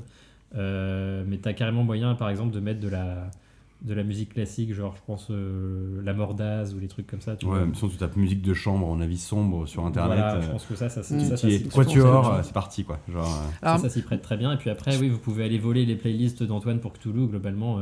Ça marchera. en, en virant les morceaux qui sont un peu trop jazzy, euh, ça va s'adapter aussi. Et puis il y, a des- il y a des trucs, euh, je pense que c'est un jeu qui, comme euh, Falkenstein, euh, vous pouvez aussi faire des strates de, de son. C'est-à-dire que, euh, enfin, je trouve que par exemple, toi, il y avait vraiment ce côté euh, Paris, euh, enneigé, enfin vraiment Mm. euh, hivernal. Et vous pouvez trouver sur YouTube des, euh, des, des playlists, enfin pas des playlists, des morceaux qui durent 2-3 heures, où c'est juste de l'ambiance sonore. C'est-à-dire c'est l'ambiance d'une ville avec de la neige euh, 1920 où il y a de temps en temps c'est très succinct. Donc moi des fois j'aime bien, je mets ça en fond et je rajoute la musique et ça donne vraiment cette ambiance, euh, enfin ça donne vraiment une ambiance euh, réelle autour. Donc ça peut être cool. Ouais. euh, je vous dis que je vous mettrai le lien, mais ça se trouve il y sera pas, mais on vous mettra le lien. Je rappelle pour nos auditeurs et nos auditrices qu'on n'est pas du tout en 1920, hein, mais on comprend bien. ce Non, oui, pardon, 1850, pardon. il l'a déjà dit deux ou trois 1850, fois. excuse-moi. Vous avez compris que a- pour Antoine, il n'y a qu'une seule période valable période, dans les jeux un peu sombres d'horreur, c'est je pensais 1920. Le reste n'existe pas. Non, je pensais à Valesen, ça se passe en que vous avez ce 1920, côté hein, sachez-le. Euh, cocher tout ça. Donc non, non, mais 1850. Oui, oui, non, euh, mais je, ouais. te, je te taquine, mais je vois bien ce que tu veux dire. T'imagines la frise pour Antoine de l'histoire, c'est il y a la préhistoire, l'Égypte antique, tout ça, un peu après, puis après la Rome antique. Assez vite, t'arrives à une grosse période 1920 qui doit durer Qui dure 300 ans, 300 ans. 400 ans, puis après il y a l'époque moderne. Voilà, vous êtes con. Euh, Non, c'est vrai que tu pourrais, on pourrait faire une ambiance sonore un peu comme ça. Et puis d'ailleurs, ça, on n'en a pas trop parlé, mais c'est vrai qu'il y a, euh, je parlais un peu d'ambiance steampunk au début, parce qu'il y a cette idée euh, des- de la technologie propulsée par la vapeur, avec des dirigeables, des planeurs, des trucs Ouais. comme ça. Ah oui, tu pourrais mettre aussi dans un, dans un, un landscape, un paysage sonore euh, euh, assez, assez évocateur, je pense. me fait beaucoup penser, moi, à Château Falkenstein, mais en beaucoup plus dark, quoi. Une version dark, dark euh, Château Falkenstein, sans le côté victorien. Ouais, euh, Un peu moins magique plus- euh, ouais, aussi plus à côté. pourri, quoi. Enfin, il y a de la magie, mais quand même, la magie, elle est là pour nous.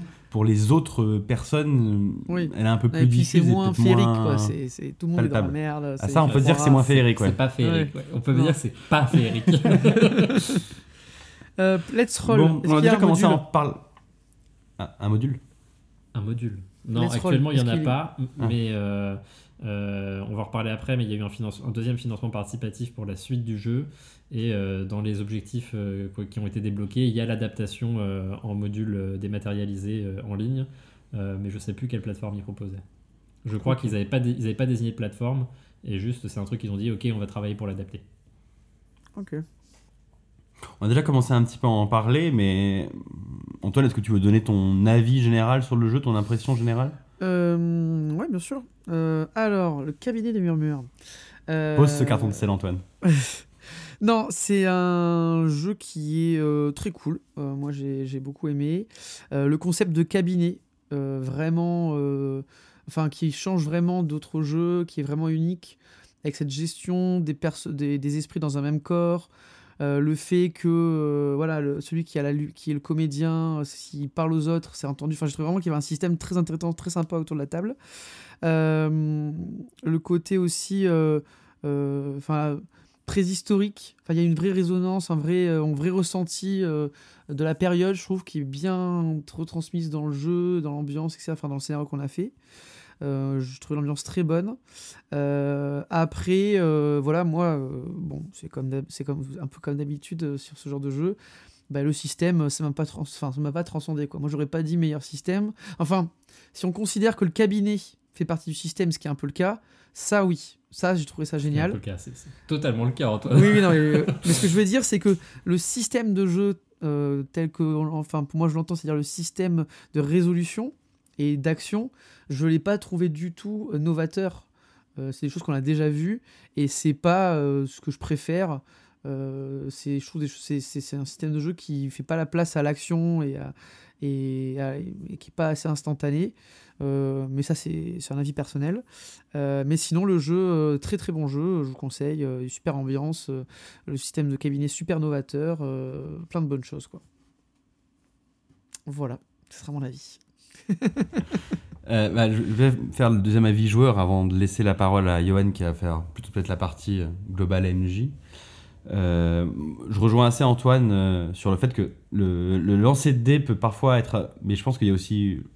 peut parfois ralentir un peu le jeu, mais je pense que c'est aussi lié au fait que c'est comme les héritiers, comme tout ça, c'est les systèmes qui nécessitent d'avoir de l'habitude. C'est des jeux qui sont prévus pour jouer longtemps, et donc je pense que quand tu as plusieurs heures de partie derrière toi, bah, tu commences à retrouver l'instantanéité dans les jets, ce qui nous, nous a manqué, mais plus, je pense, par manque d'expérience dans le jeu. Euh, le système pourrait être plus simple, je suis d'accord. hein, euh, Il y a des systèmes qui arrivent très bien, euh, mais je pense qu'il y a aussi une partie d'investissement des joueurs qui vient au long cours. J'ai trouvé, comme toi, le, système de cabinet fantastique. Moi, j'ai trouvé que c'était extrêmement amusant parce que, ben, en fait, tu pouvais t'amuser à emmerder les autres, euh, ce qui est à une table toujours euh, drôle, où euh, tu peux. Et ce que ferait ton personnage, en fait, parce que tu. Vu que tu es continuellement ton personnage, tu fais plus de roleplay, tu te mets à faire des choses que ton personnage ferait de façon assez naturelle, parce que ben, tu es tout le temps dans du RP, et les jeux qui t'imposent le RP continu sans vraiment te l'imposer, ce qui est son cas où il te dit jamais que tu n'as pas le droit de pas en faire, mais vu que tu es dans le cabinet, naturellement, tu te prends à faire du RP continu. Et donc pouvoir perturber le comédien qui est en train de parler en disant des bêtises ou juste, ou juste en jouant ton personnage, ben, ça a apporté au jeu quelque chose d'assez différent, assez particulier qui nous faisait déconner sans sortir de l'ambiance ou des personnages. Et je trouve que c'est un équilibre dans un jeu d'ambiance un peu horrifique qui est pas facile à tenir. Donc ça, c'est tout le crédit du jeu. Ça, c'était vraiment très très très bien. Après, moi, c'est vrai que le côté après l'ambiance et l'univers, je pense que j'ai un peu moins accroché parce que ben Ouais, cette ambiance euh, 1920. euh, ah ouais, Arrêtez j'en peux plus des années 20. C'est pas les années 20, j'ai qu'on a se tromper. Ouais, les années 20, voilà, je sature un peu, donc euh, voilà, c'est sûr que j'ai un peu moins bien accroché à ce niveau-là, mais vraiment le, le, le- le système de cabinet, s'il pouvait y avoir d'autres jeux qui s'inspirent euh, sur euh, comment transposer ton ambiance et ton, ton- tes mécanismes dans un truc aussi simple et fluide, enfin, on voudrait plus de jeux qui s'inspirent de ça, quoi. Voilà, pour, euh, pour moi. Juste, je rajoute un petit truc que je voulais te dire. Euh, L'arbre de vie, euh, voilà, je, je trouve que ça servait à rien et que c'était très gadget. je tenais à le dire quand même. Voilà, c'est joli au milieu de la table, c'est marrant de déplacer les pions, mais ça s'arrête là quoi. Voilà. Alors, C'était juste pour développer ce que dit Antoine, dans, dans- dans l'arbre de vie, il y a un côté, on déplace nos pions et euh, il y a des intentions de RP qui sont mises dessus, euh, que tu es censé euh, plus ou moins respecter en fonction des moments de la partie. Et c'est vrai que nous, on s'en est assez peu servi. Après, on n'a pas eu de corruption de sphère, ce qui sont les moments où tu es vraiment euh, obligé et contraint ainsi dans ton roleplay. Mais c'est vrai que on est une table qui investit, je pense, déjà beaucoup le RP. Et donc avoir un outil qui te contraint là-dessus, et on en a parlé pendant la session de préparation, hein, je pense que c'est quelque chose qui nous Ouais. va pas parce que ben on aime être libre là-dessus et pouvoir faire un peu tout et n'importe quoi. A un truc qui te dit, alors pendant cette scène tu seras sur tel style. Je pense que ça nous va pas et d'ailleurs on l'a pas respecté et ça Ouais. n'a pas posé de problème. Non, parce que, euh, parce que bah, déjà, c'est ce qu'on disait, on était, vous étiez trois joueurs, hein, donc euh, il y a neuf sphères, je crois. Donc euh, globalement, vous aviez la place pour vous mettre où vous le souhaitiez. Et puis, euh, bah, je pense que ce, ce- cet arbre de vie, effectivement, nous, il avait peu d'intérêt parce qu'on n'a pas joué assez longtemps par attendre de corruption, parce qu'on n'était pas très nombreux. Euh, après, euh, pour des gens qui ont peut-être moins l'habitude du roleplay ou plus l'habitude du roleplay et qui aiment bien se poser des défis, ça peut être un, Oui, un truc assez ludique aussi d'aller d'aller sur un, sur un truc un peu plus orienté. Quoi. En parlant de nombre d'ailleurs, pour rajouter à la vie, je trouve que c'est l'un des rares jeux, l'un des seuls, où j'ai trouvé que là, à 3 joueurs, plus un maître du jeu, on n'était pas assez. C'est-à-dire que j'aurais trouvé que l'expérience aurait été meilleure à 4 ou 5 joueurs, parce qu'il y aurait eu ce côté HRP dans le cabinet où on aurait pu avoir des petits groupes pendant qu'il y en a un qui se concentrait sur l'action. Et j'ai trouvé qu'à 3, Ouais. on avait des fois cette impression de il y en a un qui est dans la lumière et qui est en train de faire l'action, et d'autres ils le regardent et ils attendent que ça se passe en discutant un petit peu, mais euh, ça peut être un peu long. Euh, donc ça, je, je- voilà, moi je pense que c'est un jeu qui à- qui est fait pour être joué à 4 ou 5 joueurs. Ouais, c'est possible aussi, ouais. Je Euh, pense voilà, aussi que les après- scénarios vont être beaucoup plus longs parce que avec la digression à 4 ou 5 joueurs dans le cabinet, je pense que tu allonges la durée de vie du jeu de manière exponentielle. Mais, hein. mais pas tout le monde ne s'intéresse à la feuille qui est tombée de l'arbre au niveau de la 5ème avenue, genre, tu sais. Non, mais moi, je, toi, je pense aux, sans-abri. Tu vois, vous en avez tous rien à faire alors que j'étais. On en a pas parlé de ça, Ah, mais euh, j'ai tenu ma promesse. Je vais, donner, vrai. je vais donner sa pièce à monsieur. Alors que Bon, vous étiez pour qu'on ne le fasse c'est- pas.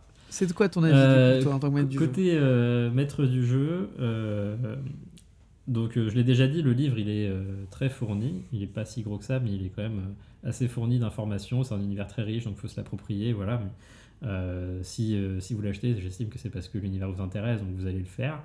Je trouve que l'auteur il a fait un, travail, je le redis, incroyable sur l'adaptation de son, univers uchronique et sur le, le système, même si c'est vrai qu'il n'est pas très adapté pour nous, parce que c'est un peu trop mécanique, tout ça, un peu trop, un peu trop en profondeur. euh, mais en fait, c'est un système qui roule quand même, qui a une certaine élégance. Et tu parles de ça et Euh, l'ambiance dans le bouquin. Et l'ambiance dans le bouquin, j'y viens Ah, justement, parfait. euh, parce que euh, Mathias Haddad, de ce que j'ai compris, il est graphiste en fait euh, aussi dans ses formations.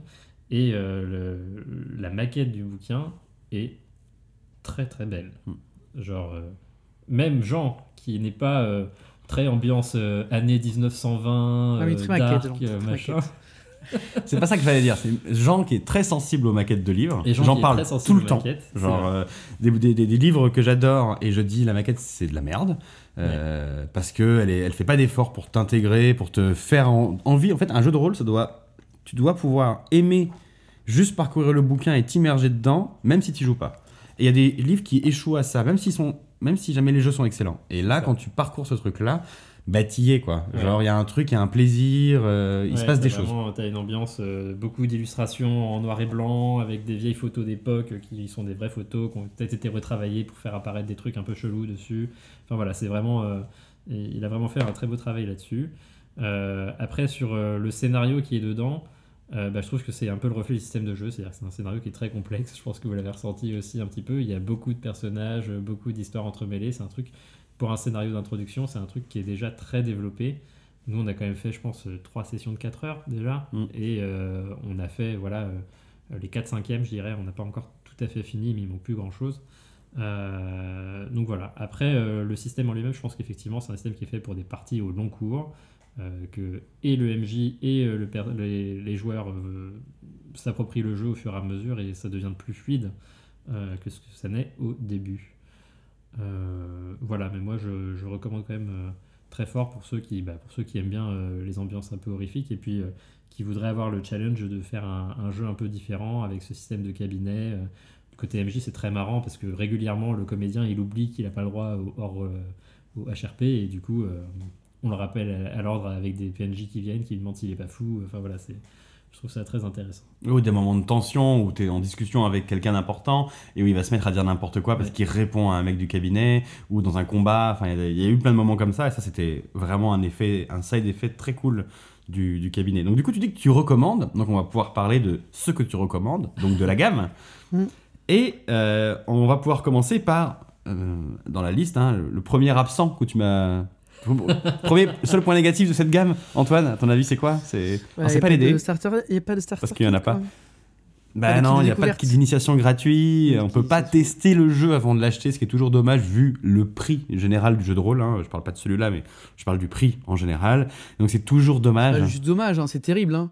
C'est c'est juste terrible en fait. Ouais. C'est c'est vrai qu'on pourrait se dire que c'est probablement possible de donner un système de jeu euh, un peu allégé euh, qui permette de jouer l'ambiance et comprendre comment marche le cabinet quand même. Tu vois, ça c'est très probable que ce soit faisable et c'est vrai qu'ils l'ont pas fait. Après, euh, c'est c'est un jeu qui n'a pas été lancé de crowdfunding initialement. hein. Et, et c'est vrai que les kits d'initiation gratuits, c'est un truc qui est vachement fait maintenant sur les financements participatifs pour euh, inciter les gens à découvrir le jeu et venir le financer. Ce jeu-là, il a été publié directement, donc peut-être aussi que ça Ouais. fait partie du fait qu'il n'y ait pas de kit d'initiation. On ne leur cherche pas les excuses, on, on fait juste la remarque, c'est tout. Euh, mais au- au- Au-delà de ça, donc du coup, on peut malheureusement pas tester le jeu gratos, mais donc du coup, il existe euh, le premier bouquin de la gamme, c'est le livre de base. Tout à fait. Le cabinet des murmures. Le cabinet des murmures, simple, efficace, pratique, premier livre. Euh, 256 donc on va le faire pages, à la non Antoine comme d'habitude. 256 pages, Ouais, couleur, euh, couverture carton rigide. Ouais. Et il 50 est balles. vendu deux rubans, deux signés, et il est vendu Signé. 50 euros. Voilà, aïe. Pardon. euh, Bon, tu, tu parleras de ça après. réagi- Euh, réagi de manière importante. il est venu tout de suite euh, avec un supplément qui est du coup le guide de Paris. Euh, donc dans sa première euh, édition quand il est sorti, euh, qui vient du coup le cabinet des murmures se, se passe le ah pardon alors du coup donc, le tout premier euh, est sorti en couverture souple 125 pages en couleur il valait 25 29 euros et il est ressorti dans une version plus prestigieuse euh, en couverture rigide avec 125 euh, aucun signé Pas de signé, non. C'est euh, c'est le même contenu que le premier, mais ça, il est un peu réagencé euh, à l'intérieur pour être un peu plus facile à parcourir. Et c'est vraiment un guide qui détaille euh, bah, le Paris de, de ces, de ces années-là, de 1870, euh, qui donne quartier par quartier les, les, les lieux marquants. Donc voilà, c'est une alimentation du bac à sable, quoi. Est-ce qu'il y a un scénario dedans? Oui, il y a un scénario dedans. Donc il y a un scénario dans le guide de Paris il y en a un dans le livre de base? Il y en a un dans le livre de base qui est celui que je vous ai fait jouer. et un dans le livre de base. Après vient euh, l'écran du MJ, euh, qui, avec lequel vient également un scénario. Voilà, donc après il y a l'écran du MJ, effectivement, avec un scénario également. Euh, écran qui est. voilà, l'illustration est pas mal, je dirais pas que c'est transcendant, mais ça remet bien l'ambiance. Et puis du côté MJ, bah, il y a vraiment tout ce qu'il faut pour mener. Et notamment, moi je trouve que ça c'est hyper important parce que c'est difficile quand on commence, c'est euh, la liste des actions, ça veut dire ce que veut faire votre joueur et quel jet il doit faire par rapport à ça. Parce que c'est comme c'est toujours une combinaison de euh, le nombre d'aspects dicté, le nombre de dés dicté par l'aspect et euh, le, les, les bonus, ça permet un peu d'avoir le détail de tout ça. Donc c'est, une liste qui est assez exhaustive et avec ça, ça roulait, je pense, assez bien quand je me demandais de faire des jets. Finalement, j'avais pas besoin de galérer à aller chercher quelle combinaison il fallait. Quoi. Là, tu avais la réponse rapide. Ouais. Donc tout ça, le, le scénar plus le- l'écran, c'est 25 euros. Dans ce qui existe, qui n'est pas encore à apparaître, mais donc ce qui existe, il y a également du coup un arbre de vie en carton rigide. Donc quand vous achetez le livre de base, il y a un, un arbre de vie en papier qui vient avec, qui est gratuit. Euh, et après, il y a la possibilité d'acheter une version rigide, effectivement, qui est en carton, euh, un peu comme le, le même matos que le- que le- l'écran du MJ. en couleur pour 25 euros. Alors, il y a des gens qui se font faire des arbres de vie en bois gravé, mais euh, ces gens-là, bon, voilà, hein. ce sont des gens différents, Ça, c'est ceux, qui ont un peu, un peu de classe et d'élégance, tu vois. évidemment. tu veux dire que les autres, on en ont qu'un c'est Je ça vous enverrai, je vous en- on enverra peut-être une photo pour que les gens voient quand même. Non, ça rendait bien. hein. Ça rendait très bien. C'était un Ouais, bel objet à avoir au milieu de la salle. Voilà, on, on joue une fois par an ensemble comme ça en présentiel. Fallait marquer le coup. Pour pouvoir mettre sur votre, euh, sur, votre arbre de vie en bois gravé avec vos initiales en lettres de feu, vous pouvez avoir directement des jetons produits là par les douze singes euh, pour pouvoir euh, simuler l'endroit où vos esprits se posent et les sphères corrompues. Donc vous avez un lot de 4 gros jetons plus 5 petits jetons, il me semble, euh, de euh, différents euh, pour pouvoir simuler vos, C'est vos 20 esprits. jetons en tout. 20 jetons en tout. un gros jeton, donc ça fait. c'est- je crois que c'est 5 gros jetons et 3 petits jetons Ok. par, par couleur. Enfin, c'est un gros jeton et 3 petits jetons par couleur sur 5 couleurs. En bois. En bois. Donc, pour 12 euros. Euh, et il y a euh, également la possibilité d'acheter des, euh, des fiches, enfin des dossiers de personnages avec un rappel des règles à l'intérieur, un endroit qui est vraiment fait, un truc qui est vraiment fait pour une campagne, hein, parce que vous allez avoir de la place pour prendre beaucoup de notes et voir l'évolution de votre personnage, qui s'appelle un dossier d'esprit du coup pour 5 euros. Et pour le moment, il n'y a pas de dés. non, à ma connaissance, il n'y a pas de dés. Il y a eu un, euh, un financement participatif là en début d'année Ouais. où ils ont réédité, euh, bah, du coup, euh, on pouvait reprendre toute la gamme et il y a des suppléments qui vont arriver qui ne sont pas encore sortis, tu les as pas encore reçus. Non. Mais qu'est-ce qui va arriver du coup? Euh, il va y avoir deux suppléments de scénario. Euh, des Ah. suppléments, donc ça s'appelle les hantises. Euh, donc il y aura un livre de hantises qui sera euh, en France et dans Paris, et un livre de hantises avec des scénarios qui sont à l'étranger. Euh, donc en Afrique ou des trucs comme ça. Donc ça peut être assez intéressant de sortir un peu parce que pour l'instant c'est très centré Paris-France. et ensuite il y aura deux livres de suppléments, un sur euh, la magie. euh, sur les pouvoirs et donc euh, des, plus de détails là-dessus et puis euh, un deuxième sur euh, les dévoreurs que vous ne savez pas ce que c'est Bon, là, Tu nous as esquissé un petit peu pendant la- les scénars ce que ça pouvait être. On a, on a cru comprendre que c'est des choses qui nous mettaient en danger. Voilà Et puis le nom nous a fait penser que c'était pas très, pas très gentil. Voilà. Oui, c'est vrai que euh, tu te dis pas, ah, les dévoreurs arrivent, chouette. Ouais, Non, mes voilà. potes, non pas. Mes potes, là- méga sûrs. Tu conseilles quoi du coup en... Enfin l'essentiel, qu'est-ce qu'il faut prendre si on veut jouer? Bah, le strict minimum pour pouvoir jouer c'est euh, le livre de base ça c'est le, le strict minimum. Dedans, vous avez un arbre de vie et vous avez un scénario et vous avez toutes les règles et l'univers. Euh, Il n'y a pas les jetons qui sont utiles si vous voulez utiliser l'arbre de vie. Après, comme on a dit, là, quand on est deux ou trois, c'est pas forcément nécessaire. Et puis, vous pouvez le simuler avec euh, des pièces de monnaie hein, si vous voulez. C'est pas non plus euh, absolument nécessaire. Et euh, par contre, moi, je recommande d'avoir l'écran du maître du jeu parce qu'il y a beaucoup d'informations utiles du côté MJ pour gérer la partie. Et je trouve ça plus pratique que d'avoir le bouquin à, à feuilleter à chaque fois. Quand même. Euh, donc voilà, donc le, vraiment euh, le budget c'est 50 balles pour le bouquin, euh, ça c'est le minimum minimum. Et je pense pour avoir des parties fluides, à moins que vous soyez euh, quelqu'un qui a une excellente mémoire et, ou qui aime bien mettre des marque-pages partout, euh, c'est euh, so- c'est 25 euros de plus pour le, le, Ouais. le écran d'MJ qui vous donne aussi un scénario. Ça fait quand même une porte d'entrée euh, ouais, à 75 euros. Quoi. Ça fait un, C'est une porte d'entrée assez haute, ouais. Ouais. Après, euh, c'est un beau livre. Non, c'est l'intérêt de mettre un kit d'initiation gratuit. Non, mais après, je, c'est- c'est. Voilà, Les deux le- singes, si vous, nous, si vous nous écoutez. Voilà. Vous pouvez contacter prix, hein, directement ça Johan euh, si vous voulez qu'il vous le fasse. Mais ça fait, c'est cher quand même. 50 euros le livre de base, c'est cher. Enfin, moi, je trouve. hein. Après, c'est le prix de la plupart des prix. livres de base. Non, hein. oui, oui. Entre 45 et 50, les livres de base, surtout de bac à sable où il y a un gros boulot de recherche, je regarde Ah, la bibliothèque, ils, ils- ils sont tous dans ces gammes-là. C'est ça. Euh, et souvent, les, les- ceux qui ont un prix inférieur ou équivalent, mais avec plus de choses dedans, c'est. Ben, qu'il n'y a pas de bac à sable. exactement. Regarde, Ah. Tales, il y a 4 scénars dedans, mais c'est pas du tout un bac à sable. Il est moins cher, mais c'est pas du tout la même ambition de jeu. Et sinon, les autres qui ont des Ah, ambitions équivalentes sont hein, tous dans des gammes de prix à peu près. Je pense que ça les vaut. hein. Et des fois, ils sont moins bien, moins beaux, moins bien illustrés pour le même prix. Ouais, mais c'est ce que je te On regardait, Non, mais, on fait, regardait avec Johan avant de commencer Nibiru, Ouais. qui est un jeu équivalent en termes de. Bah, c'est les mêmes, c'est les mêmes maisons. C'est la même maison d'édition, c'est la même période un petit peu près d'édition, c'est les mêmes genres d'ambition en termes de jeu à secret, etc., amplitude de jeu. Et ben l'effet est pas le même. hein. Mm. Mm. Voilà. Non mais Antoine, ce qu'il te faudrait, ce qu'il te faudrait pour te convaincre, toi, c'est une dizaine de pages de plus pour avoir un scénario en plus, quoi. Ouais, voilà, par exemple. Bah on tease. En fait, je vais encore parler du même jeu que d'habitude, mais vous voyez que Toulouse. Euh, Ah, bouquin ah, non. C'est quoi C'est quoi Je connais pas. Jamais. bouquin en par couleur, exemple. euh, 450 plus pages et deux gros scénarios à la fin. C'est le même, c'est c'est le même prix, quoi. Donc c'est Avec juste t'as que- deux livres de base. Les joueurs doivent acheter un bouquin aussi. Non, c'est pas oui, obligatoire. Tu payes deux fois plus cher. Non, non, non, c'est pas vrai. Ouais, D'accord, c'est pas obligatoire, mais C'est- tu nous c'est as. pas obligatoire, mais on l'a fait acheter joueurs, il du tout obligatoire. Pas du tout. Non, il nous l'a pas fait acheter, c'est nous qui l'avons acheté, mais c'est parce que c'est un bon, un bon coup de marketing. Ah oui, non, mais ils sont, ils sont- Euh, ils c'est sont tout, très euh, forts. Mais c'est voilà, c'est juste que je trouve. je- mais c'est le prix actuellement, c'est le prix aussi qui a. Non mais après, après voilà, c'est aussi la question, c'est quand est-ce que tu as acheté euh, Call of Cthulhu, tu vois? Oui, non, mais c'est sûr. D'ailleurs, en plus, je crois qu'il a, il a pris 5 balles en plus. Donc tu vois. Voilà, tu vois. Mais c'est vrai qu'un scénario de plus, euh, j'aurais pas craché.